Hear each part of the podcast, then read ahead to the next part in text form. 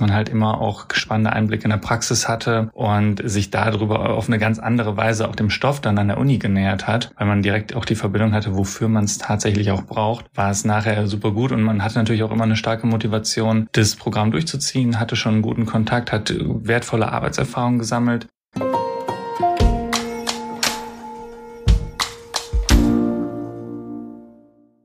Hi und herzlich willkommen zu einer neuen Folge von Versprochen.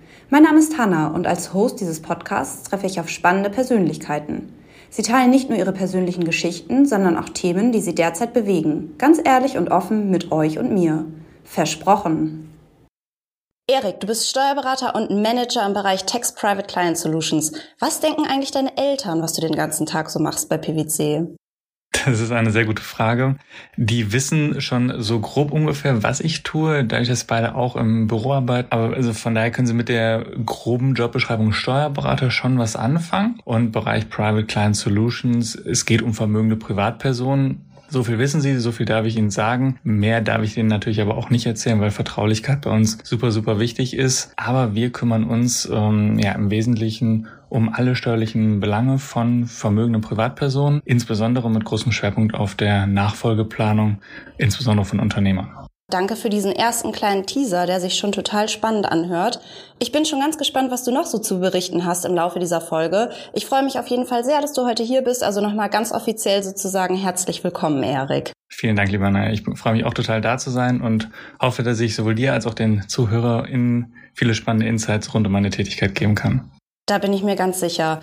Wo wir gerade schon grob darüber gesprochen haben, was du bei PwC so machst, äh, kannst du dich noch daran erinnern, was du ganz konkret am 14. November 2018 getan hast? Am 14. November 2018? Nee. Gar kein Problem. Ich musste es tatsächlich auch nachgucken. An diesem Tag hat nämlich der Wirtschafts- und Ingenieurtag, eine Karrieremesse in Siegen stattgefunden. Ähm, wir das haben ja jetzt keinen Videopodcast, aber äh, ich glaube, der Groschen ist schon so ein bisschen gefallen. Äh, Absolut. ich an deinem Blick sehen. An diesem Tag haben wir uns nämlich kennengelernt. Wir standen zusammen am Messestand und haben von unserem beruflichen Alltag erzählt. Super cool, stimmt. Ich erinnere mich. Ähm, dass das hätte ich jetzt nicht auf den 14. November 2018 zurückführen können.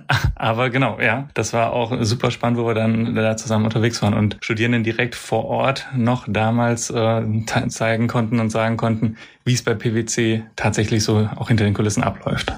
Ja, genau. Mir hat das auch total Spaß gemacht. Natürlich nicht nur, weil wir uns kennengelernt haben, sondern weil es immer total spannend ist, mit den Studierenden zu sprechen, zu erzählen, was wir so machen, vielleicht auch mit einigen Vorurteilen aufzuräumen. Genau. Also ich glaube, der, der direkte Kontakt, der macht uns beiden da sehr Spaß und du bist ja auch sehr aktiv im Personalmarketing bei uns bei PwC.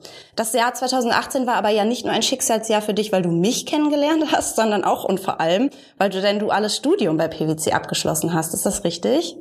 Ganz genau. Ja, nach äh, dreieinhalb beziehungsweise vier Jahren ging mein duales Studium zu Ende. Das heißt, ich habe 2014 angefangen und 2018 dann Bachelor abgeschlossen, vorher schon 2016 die Ausbildung und dann ging es auch direkt weiter mit dem Master.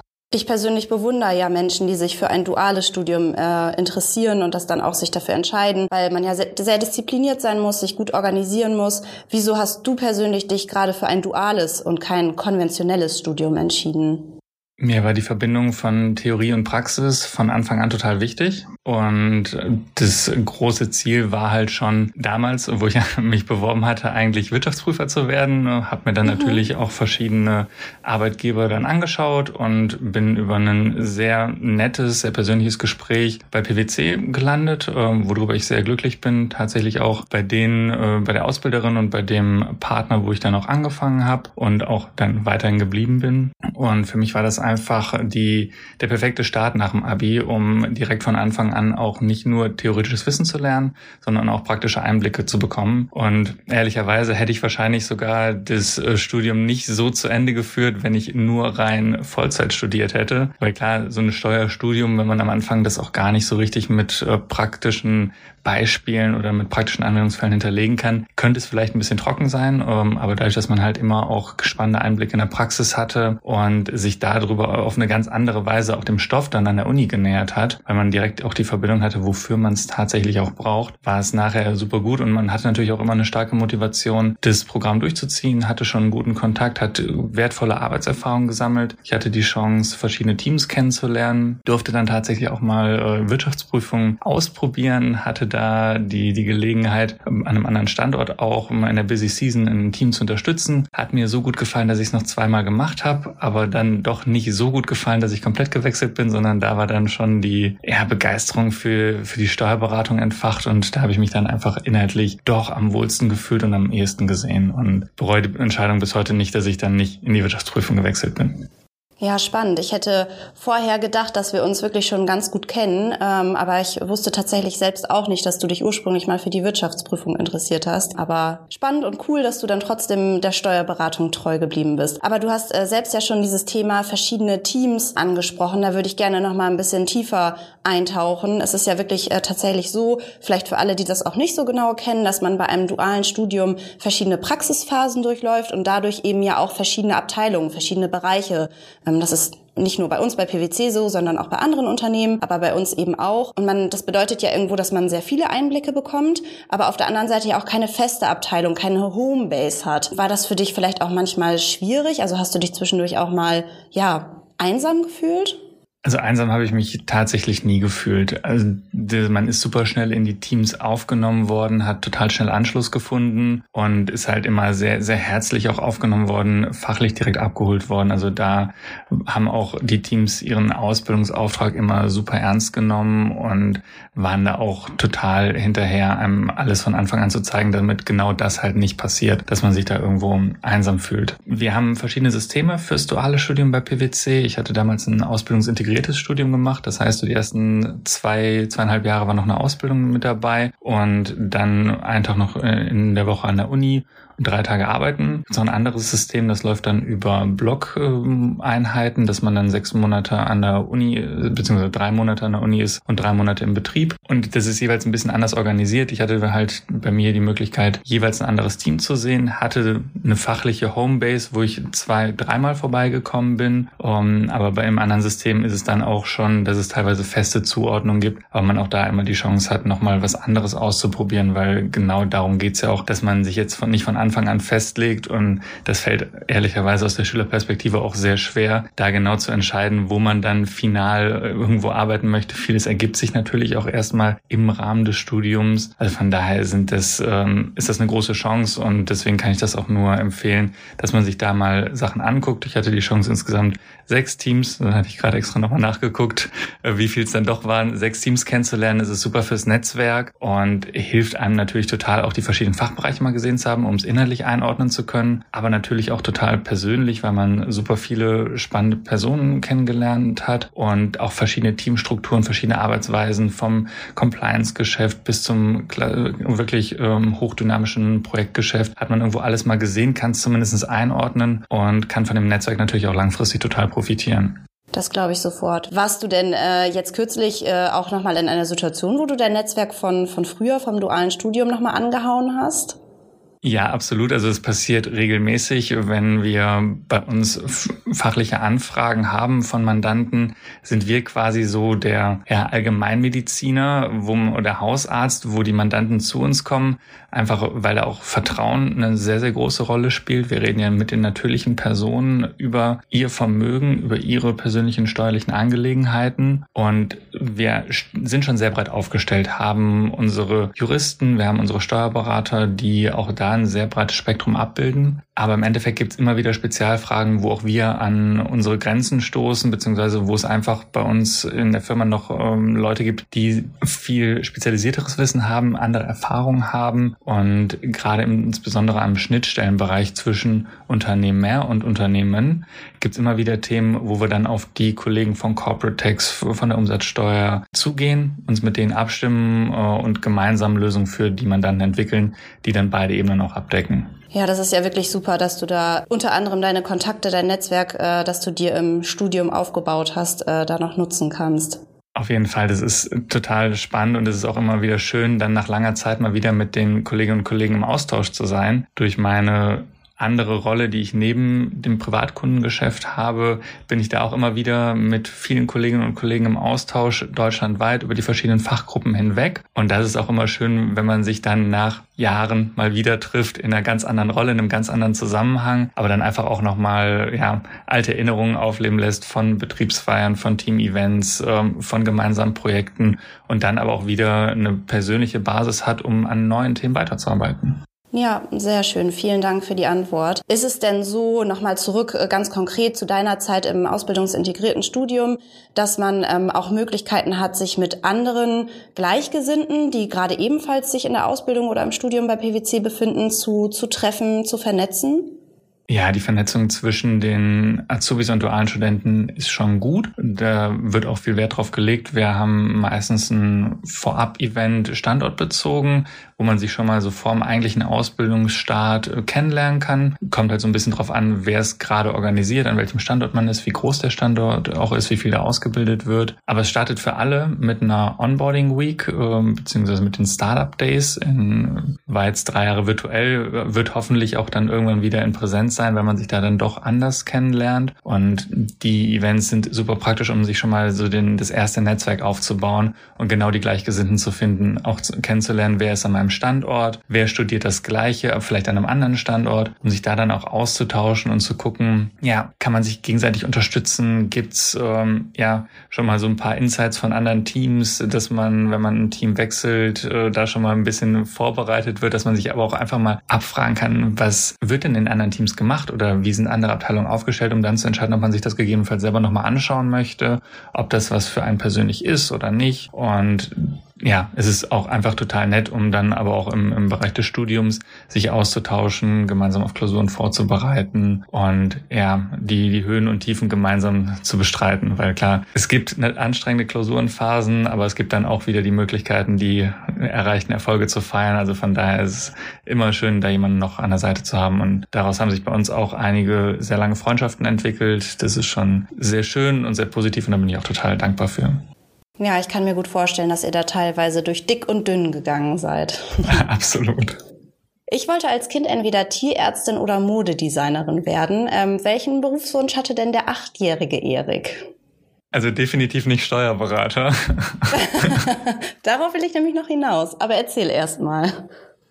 Ja, also da gab es jetzt nichts Konkretes, wo ich gesagt hätte, boah, das möchte ich auf jeden Fall werden. Ähm, also ein Bürojob äh, war es auch nicht immer unbedingt. Ähm, ja, ich hatte tatsächlich auch ähm, Physik-Leistungskurs dann ähm, in, in der Schule, habe mich da irgendwie ja doch ganz gut durchgekämpft. Aber Respekt. danach hatte ich auch die Entscheidung getroffen, dass äh, Physik nichts für mich ist. Ich habe ähm, großen Respekt für einen ehemaligen Klasskameraden von mir, guten Freund, der mittlerweile in Physik promoviert. Das ist total spannend, wenn er erzählt, was er tut, habe ich gar gar keine Ahnung, ich verstehe es überhaupt nicht. Aber ich glaube, das ist genauso andersrum, wenn ich dann erzähle, was ich eigentlich tue, so, so fachlich, dass man da einander auch nicht mehr wirklich versteht. Was ja auch völlig in Ordnung ist. Dafür hat ja jeder seinen, seinen Bereich. Aber so als Kind, ja, Profisportler wäre es wahrscheinlich irgendwo gewesen. So Profi-Basketballer oder so. Das, das wäre schon cool gewesen.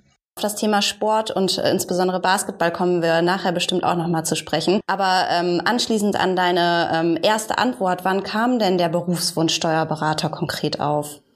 Also ich hatte mich schon recht früh von meinem Abi mit dem ganzen Thema Studium und auch dann insbesondere dualem Studium beschäftigt. Da ist es ja schon, dass man sich teilweise recht früh bewerben muss. Ähm, war dann auch im Jahr vorm Abi recht viel unterwegs auf diversen ähm, Karrieremessen, auch für gerade Schüler, Schülerinnen, was super hilfreich war. Sehr viel Erfahrung ausgetauscht und da auch schon Kontakt zu verschiedenen Unternehmen aufgebaut und über Bekannte oder im persönlichen privaten Umfeld dann irgendwo in Richtung dann Wirtschaftsprüfung äh, Insights bekommen, die schon super spannend waren. Und darüber bin ich dann auch äh, auf der Karriereseite von PwC gelandet, wo mich das Konzept einfach überzeugt hat. Es war auch hier in der Nähe. Also die Uni, Kooperationsuni war da in Mönchengladbach, Berufsschule in Düsseldorf, Standort in Düsseldorf. Das hat gut gepasst. Und ja, da habe ich mich dann beworben. Wie gesagt, super nettes Gespräch mit meinem dann auch personalverantwortlichen Partner, einer sehr erfahrenen Kollegin, ähm, die dann auch meine Ausbilderin war. Und ja,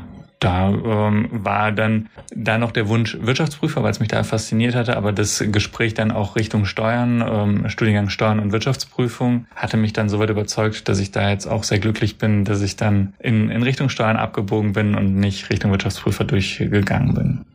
Kannst du denn drei Punkte nennen, die dich äh, ganz besonders begeistern an deinem Beruf? Die Vielseitigkeit.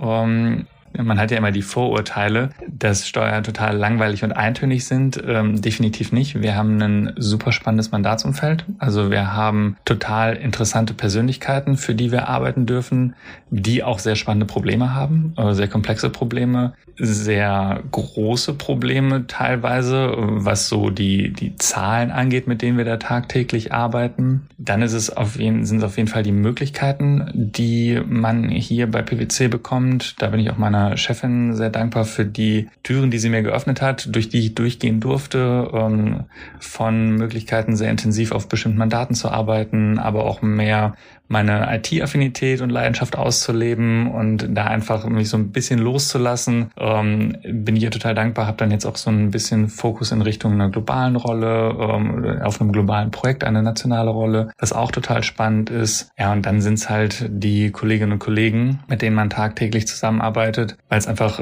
super viel Spaß macht. Ähm, auch in stressigen Phasen, auch äh, bei schwierigen Projekten ist die Zusammenarbeit super. Und ja, da ergibt sich halt auch äh, immer genug Potenzial, um die Erfolge gemeinsam zu feiern, um auch einfach eine gute Zeit zu haben. Und das ist halt auch für mich total wertvoll, dass man halt nicht nur seinen Job macht und danach nach Hause geht und dann nichts mehr mit den Leuten zu tun haben möchte, sondern dadurch, dass man so viel Zeit und Energie zusammen verbringt und ähm, aufwendet, ist es einfach total schön, wenn man da Menschen hat, mit denen man sehr, sehr gerne zusammenarbeitet. Wenn man als Steuerberater arbeiten möchte, gibt es ja bestimmte äh, und auch teils sehr strenge Voraussetzungen, allen voran das Steuerberaterexamen, das ja ziemlich berühmt berüchtigt ist, weil es als sehr schwer gilt. Du bist seit Oktober 2021 offiziell Steuerberater. Wie war das Examen denn für dich und vor allem auch der Weg dahin? Also das Examen hat zu Recht den Ruf, ähm, sehr, sehr schwierig zu sein, sehr anspruchsvoll zu sein. Ähm, entsprechende Durchfallquoten sprechen natürlich für sich. Die Examensvorbereitung war eine harte Zeit, kann man gar nicht anders sagen. Ähm, das ist schon immer eine, eine große Herausforderung, den Weg zu gehen. Es bereiten sich alle oder die meisten Kandidatinnen und Kandidaten sehr intensiv darauf vor, je nachdem, ob es ein Jahreskurs ist, ein ein Jahr, anderthalb oder tatsächlich auch dann, so wie ich es gemacht habe, etwas kürzer. Das hatte bei mir dann im Anschluss vom Master sehr gut gepasst, dass ich dann ähm, März meinen Master abgeschlossen hatte. Dann ab Mai ging der Kurs los, ähm, der Crashkurs, das heißt Vollzeit Druckbetankung Steuerrecht über drei Monate. Danach noch ein Klausurenkurs, wo es äh, darum ging, das äh, gelernte Wissen aus dem Crashkurs umzusetzen, aber auch alleine die Klausurentechnik äh, zu lernen, weil das ist auch ganz wichtig, das wird einem von Anfang an in der Vorbereitung wirklich wirklich eingetrichtert, man muss es nicht nur fachlich beherrschen, sondern muss auch die Klausuren schreiben können. Also da ist die, die Technik auch ganz wichtig und die sogenannten Fußgängerpunkte mitzunehmen. Es reicht halt nicht, die perfekte richtige Lösung hinzuschreiben, sondern man muss halt auch den Weg dahin richtig herleiten. Das heißt auch entsprechende Rechtsquellen dazuschreiben, entsprechende ja, Lösungswege aufbauen, Prüfungsschemata durchprüfen, um dann zum richtigen Ergebnis zu kommen. Und das ist gerade, wenn man halt diese Art der Klausuren nicht gewöhnt ist, eigentlich die größte Herausforderung dabei. Da kann man auch sagen, dass ich teilweise Glück hatte, beziehungsweise kam die gesamte Vorbereitung für mich äh, mitten in die Corona-Zeit oder in den Beginn der Corona-Zeit. Das heißt, ähm, es war voller Fokus angesagt, weil man konnte eh nichts anderes machen. Klar, die Phase war eh schon super belastend aufgrund der, der fachlichen Belastung, der Herausforderungen, des Lernaufwands. Dazu dann noch die ungewissen Umstände, auch ob wir das Examen überhaupt schreiben können, unter welchen Bedingungen wir das Examen schreiben können, war, war sehr herausfordernd. Aber dadurch, dass man auch weniger abgelenkt war, konnte man sich halt umso besser auf die Klausuren vorbereiten und darauf fokussieren. Und da waren die Lehrgangsbetreiber auch sehr entgegenkommend, haben auch sehr schnell auf komplett digitale Lernmethoden umgestellt, hatten dann aber auch trotzdem die Möglichkeit, auch mal vor Ort eine Probe Klausur zu schreiben, einfach um auch in dieses Klausuren-Feeling reinzukommen. Wie läuft so ein Klausurentag ab? Äh, es sind ja drei Klausuren, a sechs Stunden. Also da muss man auch erstmal ja sich körperlich drauf einstellen, so lange Klausuren zu schreiben, dann drei Tage hintereinander einmal über das gesamte Steuerrecht quasi. Ähm, das ist super körperlich auch anspruchsvoll und natürlich ähm, ja eine enorm hohe Belastung, gerade weil man sich natürlich auch selber einen gewissen Druck macht. Ich glaube, wer da tiefenentspannt reingeht, ähm, ist sehr, sehr optimistisch, aber das habe ich auch bis jetzt noch nicht, nicht gehört. Also da sind die meisten sehr, sehr angespannt davor. Umso größer natürlich die Erleichterung danach. Auf jeden Fall. Das hört sich tatsächlich total intensiv an und ähm, ja, es ist es ja sowieso schon, aber bei dir fiel es dann noch mit der Corona-Zeit zusammen. Du scheinst das Beste draus gemacht zu haben und das sozusagen auch äh, ja in einen Vorteil für dich umgedreht zu haben. Das äh, freut mich total. Du hattest gerade eben ja schon angesprochen, dass der Zusammenhalt in eurem Team, in eurer Abteilung sehr sehr groß ist. Gab es denn auch bestimmte Wege, äh, wie dich deine Kolleginnen und Kollegen unterstützen konnten? Ja, auf jeden Fall. Also alleine die komplette Entlastung von der fachlichen Arbeit oder Arbeit insgesamt über den Zeitraum der Freistellung. Also das ist, wenn man den, den Kurs belegt oder die, in die Vorbereitung startet, hat man so eine gewisse Zeit, die man auch vom PwC bekommt, dass man sich da entsprechend komplett auf die Vorbereitung konzentrieren kann. Und in der Zeit müssen natürlich die Mandate und Projekte weitergeführt werden, dass man sich da auch wirklich entspannt rausnehmen kann, um sich voll aufs Lernen zu konzentrieren, weil wenn man dann noch mit einem Auge gedanklich auf den E-Mails hängt, ähm, dann ist es natürlich wirklich schwierig, sich da wirklich voll zu fokussieren. Und wenn man dann zumindest den Teil der, der Mandatsarbeit zurückstellen kann und da sich wirklich rausnehmen kann, ist das super hilfreich. Und da haben auch alle motivierenden Nachrichten rund um die Klausuren geholfen oder dann nachher auch in Vorbereitung auf die mündliche einfach nochmal so ein fachliches Sparring auch, oder auch eine Prüfungssimulation, ähm, wo man dann zusammen nochmal alleine das ausprobieren kann, sich dann mal von den Kollegen fachlich grillen erstellen lässt, um das dann für die Klausur oder für die mündliche Prüfung schon richtig drauf zu haben, um dieses Gefühl zu kennen. Aber klar, jede gute Zurede hilft total, um da dann auch einigermaßen motiviert durch die Zeit zu kommen. Was hat sich denn eigentlich in deinem konkreten Doing geändert, seit du jetzt äh, offiziell Steuerberater bist und ja auch Manager? Genau, ähm, meine mündliche Prüfung war ziemlich genau vor zwei Jahren, also 17. März und anschließende Bestellung ähm, wurde ich dann im Oktober zum Manager befördert. Das ist natürlich nochmal eine komplett neue Rolle. Das heißt, neben der fachlichen Neuaufstellung oder der, der Anpassung der fachlichen Themen als Steuerberater, wo man natürlich dann auch in der Verantwortung ist, tatsächlich dann auch ähm, ja offiziell tätig werden darf, äh, auch tätig werden muss. Man ist ja dann da auch wirklich mit dem eigenen Titel in der Verantwortung, kam dann die äh, neue Rolle bei PwC als Manager und Prokurist dazu, wo man dann auch organisatorisch andere Verantwortung hat. Man trägt Mandatsverantwortung, ähm, Projekt- und Budgetverantwortung und ist dann da auch einen großen Teil selbstständiger unterwegs und da ist es auch, dass man das Vertrauen bekommt, dass man auch selbstständig unterwegs sein kann, aber auch nicht unterwegs sein muss. Also es ist nicht, dass man dann komplett von heute auf morgen auf sich alleine gestellt ist, sondern da gibt es ein sehr unterstützendes Umfeld, dann auch mit entsprechenden äh, Peer Groups, dass man da auch mit anderen jungen Managern sich austauschen kann oder mit jungen Managern, die vor ein, zwei Jahren befördert worden sind. Auch da hilft das Netzwerk dann immer, dass man sich da einfach auch nochmal kurz auf einen kurzen Dienstweg austauschen kann. Aber auch innerhalb der Struktur, da kriegt man dann Unterstützung von erfahrenen Senior Managern. Man hat auch eine ganz andere Zusammenarbeit mit den anderen Führungskräften, auch mit der eigenen Partnerin war es dann ähm, wieder eine andere Zusammenarbeit. Man arbeitet enger, intensiver zusammen, weil halt da einfach diese Zwischenebene dann nicht mehr da ist oder man selber auch die Zwischenebene ist. Und dann auch insbesondere das Thema Führen, ähm, also Mitarbeiter führen auf Mandatslevel, nicht personalverantwortlich, aber zumindestens dann für einzelne Projekte oder einzelne Themen die Mitarbeiter zu führen, ist für mich auch immer noch eine gewisse Herausforderung, dann auch wirklich Sachen abzugeben, zu delegieren. Aber mit den Projektteams ist die Zusammenarbeit immer total angenehm und man hat da auch einfach eine total gute Unterstützung von den jüngeren Kolleginnen und Kollegen, was ich auch sehr, sehr zu schätzen weiß. Und da war es dann auch, obwohl man die Kolleginnen und Kollegen teilweise schon Jahre kennt und zusammen den Entwicklungsweg gegangen ist, hat sich dann durch die Rolle schon was verändert, aber auch nicht. Also klar, man darf jetzt gewisse Anweisungen geben oder muss auch gewisse Anweisungen geben, einfach um die Projekte zu führen und Aufgaben zu verteilen, auch manchmal unangenehme Aufgaben zu verteilen. Das gehört halt einfach auch mit dazu. Das ist einfach das, ähm, ja, gehört mit zur Rolle. Aber auf der anderen Seite hat man halt trotzdem immer noch die Möglichkeit, auch weiterhin total informell zu quatschen, äh, sich auszutauschen und muss dann halt auch nicht dieses klassische Führungskraft geführte Person ausleben, sondern kann sich halt immer noch privat total gut verstehen und austauschen. Und das ist mir auch total wichtig, dass halt diese keine klassischen Hierarchiestufen da reinkommen, dass man jetzt nur, wenn man eine, eine Grade aufgestiegen ist, eine komplett andere Rolle, eine komplett andere Person ist. Also das geht ja genauso weiter, wie es vorher weiterging mit einer gewissen anderen Rollenverteilung. Aber das funktioniert in, bei uns in den Teams zumindest immer sehr, sehr gut.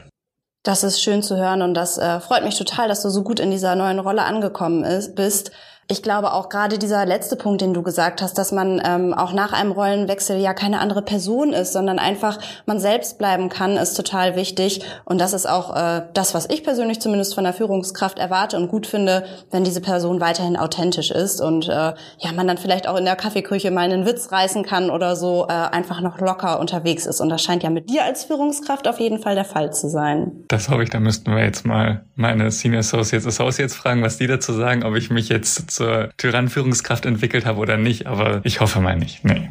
Ich denke auch. Sonst machen wir einfach mal eine kleine Befragung im nächsten Podcast und dann finden wir das heraus.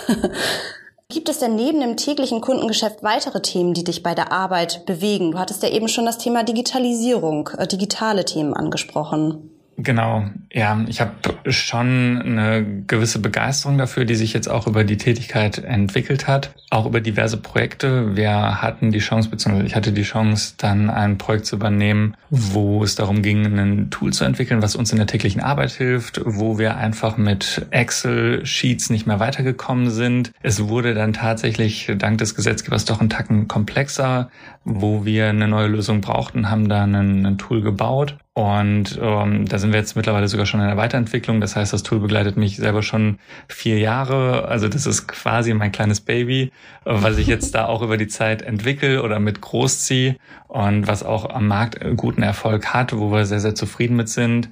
Was natürlich auch nochmal eine ganz neue Herausforderung war als äh, Steuerberater oder dann noch nicht Steuerberater, aber zumindestens BWLer mit Steuerschwerpunkt, um in einem Projekt unterwegs zu sein, wo es um IT-Projektmanagement ging, hat mich an äh, Grenzen gebracht, aber auch mit der entsprechenden Unterstützung aus der Organisation heraus war es dann trotzdem total machbar und hat dann auch sehr gut funktioniert. Und das hat sich jetzt über die Zeit auch sehr gut entwickelt und da haben wir auch ein super gutes Entwicklerteam in Portugal sitzen. Das heißt, da arbeitet man auch international mit den Kolleginnen und Kollegen zusammen und das funktioniert richtig gut. Und über die Schiene bin ich dann auch in ein weiteres Projekt gekommen, wo mich meine Chefin quasi ausgeliehen hat, hat das auch als Chance für fürs Team und auch für mich gesehen und mir das ermöglicht, dass ich da dann auch bei einem ja, Rollout-Projekt äh, als Subject Matter Expert, also als ähm, ja quasi interner Berater unterwegs sein kann und vermitteln kann zwischen unseren Business Teams und den Techies, um da dann wirklich den Mehrwert für die Business Teams hinzukriegen, dass die die Lösung, die wir da ausrollen, gut nutzen können, aber auch, dass alle Anforderungen, die das Business hat, auch dann von den Techies entsprechend richtig umgesetzt werden, weil das haben wir schon festgestellt oder das stellt man immer wieder fest, dass nur wenn zwei Leute sich über das Gleiche unterhalten, sich nicht zwangsläufig verstehen. Und gerade wirklich die sehr fachlich orientierten Kolleginnen und Kollegen, nicht so viel anfangen können mit den äh, technischen Vorgaben der Entwickler und andersrum, dass auch die Entwickler irgendwo die ganzen steuerlichen, inhaltlichen Themen natürlich nicht verstehen können, weil es einfach auch nicht deren Expertise ist. Und da braucht es einfach den Vermittler, der ich jetzt sein kann und habe mir da dann auch gewisse Expertise, aber auch Resilienz aufgebaut über die Zeit, dass man da dann auch das Projekt gut ähm, durchbringen kann, auch gegen Vorbehalte, gegen Vorurteile, äh, wo man dann auch ja, jetzt nicht die Kollegen zum Glück zwingen muss, aber zumindestens denen nochmal nachdrücklich sagen kann, was der Vorteil ist und dass es doch gar nicht so schlimm ist, wie man im ersten Moment bei einer Veränderung vielleicht dann auch ähm, denkt, wo man dann zurückhaltend ist, sondern dass das im Endeffekt auch eine große Chance sein kann. Definitiv. Ähm, ja, vielen Dank für die Einblicke bislang. Ich habe rausgehört, dass du dich in den letzten Jahren bei PwC nicht nur fachlich weiterentwickeln konntest, sondern auch äh, was viele Soft Skills anbelangt. Du hast das Thema Resilienz angesprochen, aber auch Führung, ähm, Delegation und so Themen, die vielleicht auch dann manchmal schwerfallen. Ähm, das freut mich total, dass äh, du hier die vielen Möglichkeiten, die einem geboten werden, nutzt. Ja, vielen, vielen Dank für die Einblicke bislang. Ich habe jetzt eine kleine Überraschung für dich vor. Und zwar gibt es bei Versprochen ab dieser Folge eine neue Rubrik, nämlich den Fragenstapel. Ich erkläre mal kurz. Ähm, es ist ja bekannt, dass ähm, versprochen, also unser Podcast komplett ungeskriptet ist und meine Gäste, so wie du, die Fragen vorher nicht kennen. Das sorgt ja an sich schon mal für Spannung. Aber wir bringen nun einen doppelten Twist rein. Ich äh, habe hier einen Stapel mit fünf Fragen liegen und diese, diesen Stapel, den werde ich nun so lange mischen, bis du Stopp sagst. Okay. Äh, die Frage auf der Karte, die in dem Moment oben liegt, die werde ich dir dann stellen. Also ich, ich kenne die Frage vorher nicht. Hast du das soweit verstanden und bist du bereit? Ja und ja. Sehr gut. Dann nehme ich jetzt mal hier meinen Stapel. Ich zeige ihn dir auch mal kurz und fange an zu mischen. Und du sagst irgendwann einfach Stopp. Okay, Stopp. Ah, alles klar. Ich äh, lese die Frage vor. Was war dein lustigster Moment mit einem Mandanten oder einer Mandantin?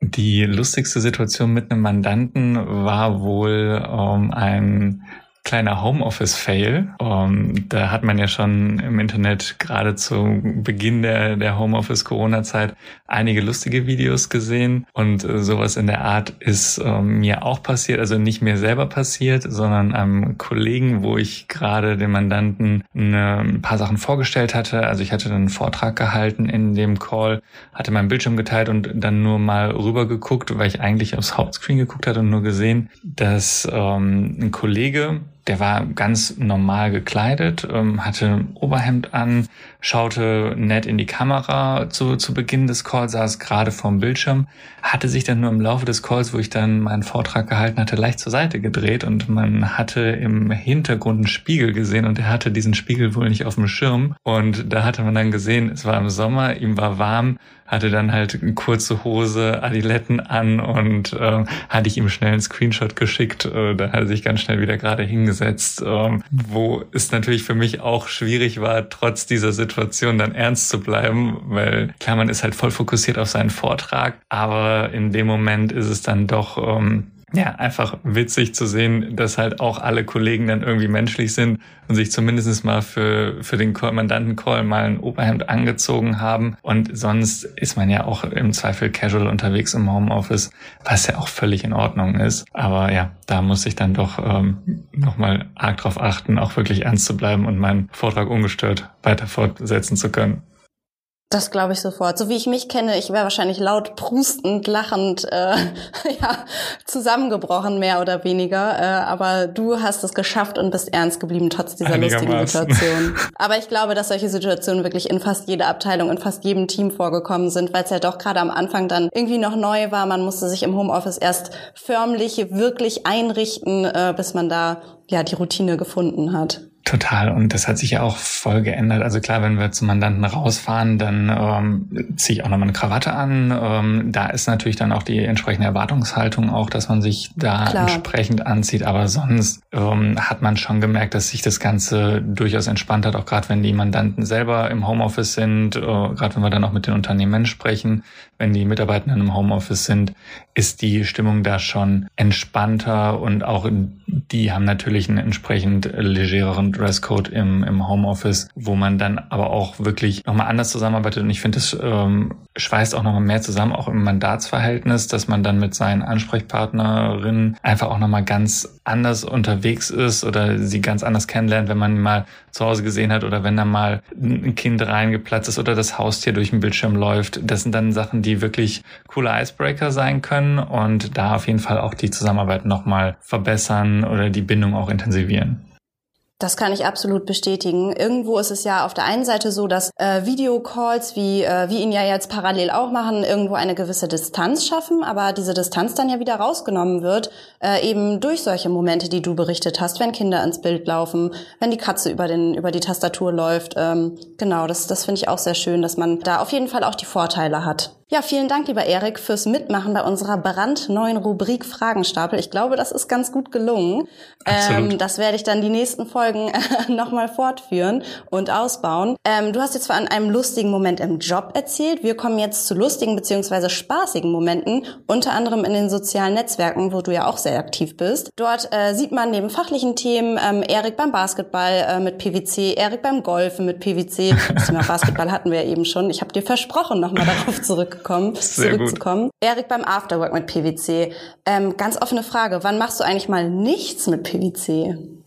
Diese Zeiten gibt's auch noch, ähm, aber es ist auch eine durchaus berechtigte Frage. Klar, wenn man dann die Social Media Feeds sieht, äh, ist es auch schon recht PwC-lastig. Klar, in äh, jetzt über achteinhalb Jahren PwC hat sich schon einiges angesammelt und es sind auch immer sehr, sehr coole Events, die wir mit PwC machen. Das ist angesprochen Basketball. Da haben wir ein internationales Basketballturnier, äh, hatten wir vor Corona, wollen wir jetzt wiederbeleben. Da treffen wir uns mit äh, 10 bis 15 Nationen an wechselnden Orten in Europa und haben halt so ein kleines firmeninternes Turnier, Länder gegen Länder und ähm, ja, das ist ja immer schon ein super cooles Event, wenn dann auch zwei, 300 Kolleginnen und Kollegen an einem Ort zusammenkommen, da eine coole Zeit haben, zusammen Sport machen, das schweißt natürlich auch immer zusammen, auch wenn man auch schon sehr hart und erbittert auf dem Spielfeld gegeneinander kämpft, ist dann das Bier danach schon immer sehr verbindend und ja, man ist an coolen Locations unterwegs, hat super tolle Hosts, die sich sehr, sehr viel Mühe geben, auch ein Programm, Rahmenprogramm drumherum zu packen, was dann auch mit lokalen Besonderheiten ist. Dann gibt es meistens so einen Local-Abend, wo man lokale Spezialitäten, lokales Restaurant ausprobieren kann und natürlich auch so einfach nochmal ein bisschen die Stadt, wo wir gerade sind, kennenlernen kann. Und beim Golfturnier ist es europaweit. Das findet jetzt auch im Juni wieder statt. Da sind wir dann in Deutschland unterwegs, waren auch schon an verschiedensten Orten, an verschiedensten Plätzen und spielen da dann auch in einem Teamspielformat. Auch Golf kann man nicht nur im Einzelmodus spielen, sondern auch als Team zusammenspielen und ist da unterwegs und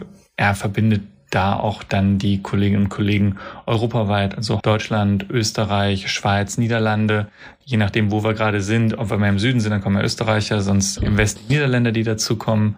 Und dann ist es auch immer total nett, da sich einfach auch über den gemeinsamen Sport auszutauschen und darauf aufbauend dann auch noch gucken, dass man irgendwo eine, eine, fachliche Verbindung herstellt, weil wenn man einmal zusammen Sport gemacht hat, sich bei so einem Event gesehen hat oder auch bei den PwC-Laufveranstaltungen, Staffelmarathon da unterwegs war, dann schweißt das halt schon zusammen und man knüpft auch Verbindungen mit Kolleginnen und Kollegen, die man vielleicht vorher noch gar nicht getroffen hat. Und das ist auch was, was ich immer wieder feststelle, dass es sowohl bei diesen Events als auch bei den deutschen, national-deutschen Events, ähm, auch an Standorten immer wieder Personen gibt, die Dinge machen, wovon ich nicht wusste, dass PwC diese Beratungsleistung erbringt oder dass wir diese Themen bearbeiten.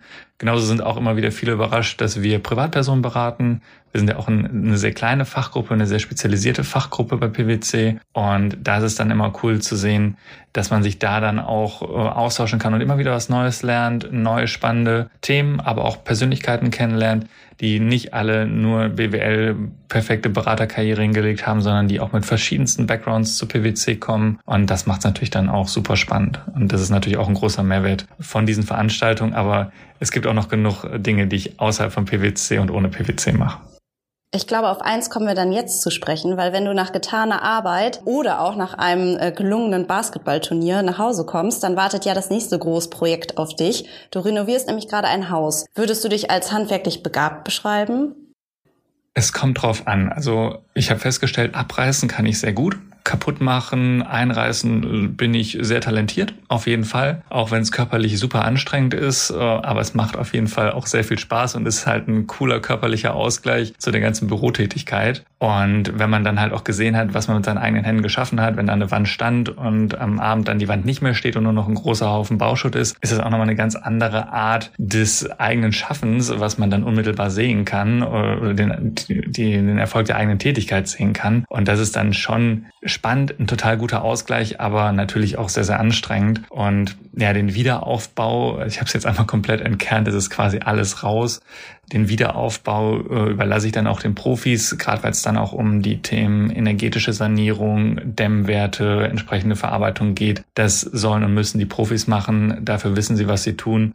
Und da bin ich dann im Moment auch eher mehr als Projektmanager unterwegs, wo denn schon die, die Erfahrung durchaus geholfen hat, auf ja, diversen größeren Projekten unterwegs zu sein, wo man dann auch die bereits angesprochene Resilienz aufgebaut hat, dass man sich nicht durch vermeintliche Kleinigkeiten oder auch die Vielzahl von einigen ja, Unwägbarkeiten dann aus der Ruhe bringen lässt und da einfach seinen Stiefel durchzieht und guckt, dass man das so koordiniert kriegt unter den gegebenen Umständen, ohne groß zu verzweifeln, dass jetzt mal Material nicht lieferbar ist oder ein Handwerker gerade keine Zeit hat und so, wobei ich da schon echt sagen muss, dass ich schon sehr viel Glück gehabt habe, was Verfügbarkeit angeht. Es hat lange gedauert in der Planung und Vorbereitung, aber jetzt sieht man endlich Fortschritt. Ähm, neues Dach ist drauf, Photovoltaik ist drauf, ähm, Heizung ist bestellt und auch schon quasi da. Ähm, ja, und da hat sich dann die ganze Planung auch gerade vor dem Nachhaltigkeitsgesichtspunkt total gelohnt.